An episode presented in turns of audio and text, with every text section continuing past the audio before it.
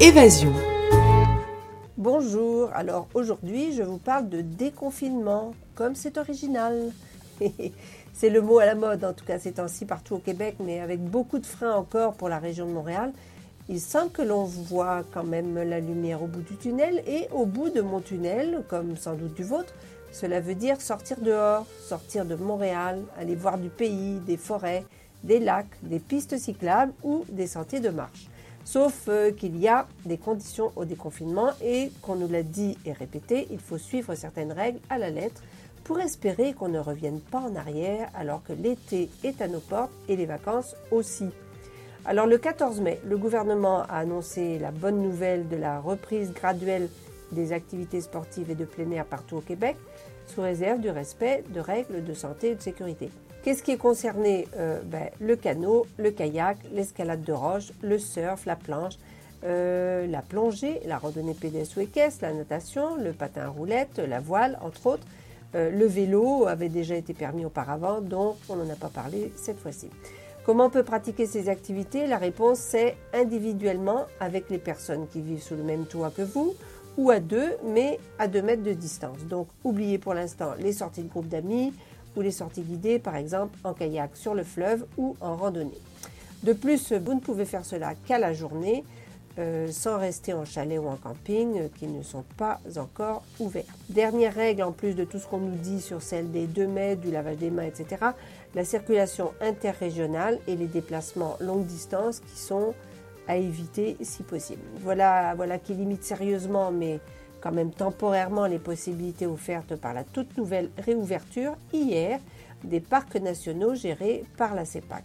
Même si on ne va pas encore bien loin, euh, on a tout de même à Montréal comme ailleurs pour nos auditeurs de podcast au moins un, sinon deux ou trois parcs nationaux à proximité de chez soi.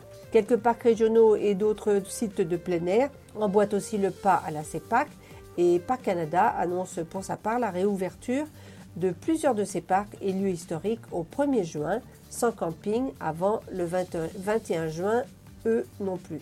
Je vous parle donc de ce qu'il faudrait faire ou ne pas faire lors de vos sorties pour que tout se passe bien pour vous comme collectivement et je vous donne quelques exemples d'activités, peu encore, mais quand même à faire en plein air dans les jours et semaines à venir.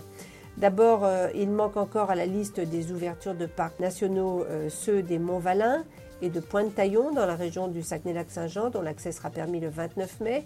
Pour Miguacha euh, en Gaspésie, ce sera le 19 juin. Et pour la belle île d'Anticosti, le 29 mai, pour ceux qui habitent pas trop loin. Euh, un mot du parc de la chute Montmorency, près de Québec, qui a ouvert hier, mais seulement aux piétons, donc euh, plutôt aux résidents du coin. Et encore, encore qu'on peut quand même s'y rendre en vélo depuis Québec.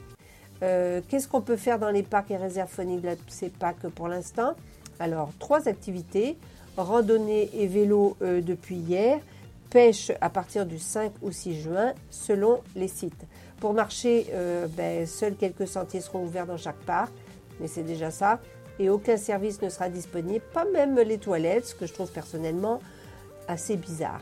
Mais bon, alors pour entrer dans les parcs, vous devrez avoir payé vos droits d'accès par Internet avant de venir. Donc euh, imprimez-les ou faites une capture d'écran sur votre téléphone cellulaire pour le prouver.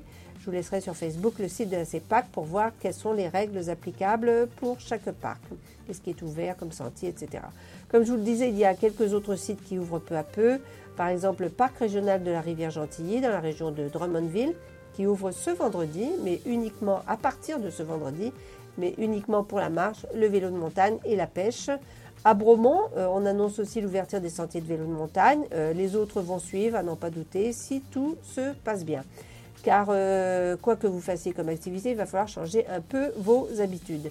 On, nous le dit depuis un petit bout, mais c'est vrai aussi pour les balades à venir. Ça s'appelle Adapter votre conduite à la situation actuelle. C'est l'organisme Rando Québec qui le dit dans un code de conduite des pratiquants en contexte de pandémie de Covid-19, tout juste publié.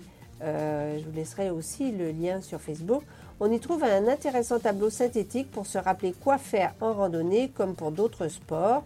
Alors, entre autres, respecter d'abord les règles sanitaires édictées par la santé publique, euh, être autonome pour la journée en eau, en nourriture, avec un masque, du gel hydroalcoolique, des lunettes de soleil haute vision pour se protéger les yeux, on vous dit d'utiliser votre gel sur toute surface touchée par d'autres et éviter de les toucher, ça c'est encore mieux. respectez les fermetures de sites, de bâtiments et de sentiers. Utilisez si possible vos propres équipements de randonnée ou de canot-kayak ou autre.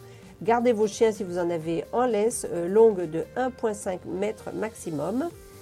Euh, si vous arrivez à un parc et que le stationnement est plein, alors vous faites quoi? Euh, Ayez un plan B parce que euh, c'est mieux de ne pas y rentrer. Sur un sentier, respectez la signalisation, par exemple en cas de sens unique de circulation qui sera imposé dans certains cas. Attendez votre tour s'il y a déjà beaucoup de monde sur un belvédère ou un lieu de repos, c'est bien aussi. si vous croisez, et ce sera sûrement le cas sur un sentier, quelqu'un, dans ce, dans cas, ben, on vous suggère de donner priorité aux personnes qui montent. Les autres s'arrêtent, tournent la tête ou carrément le dos quelques secondes ou se couvrent bouche et nez. Et nez. Euh, ce n'est pas très drôle, mais c'est mieux que de rester entre quatre murs ou de devoir y retourner. Du moins, euh, c'est ce que je pense. Sur ce, euh, bien belle sortie de week-end. C'était Voyage Évasion.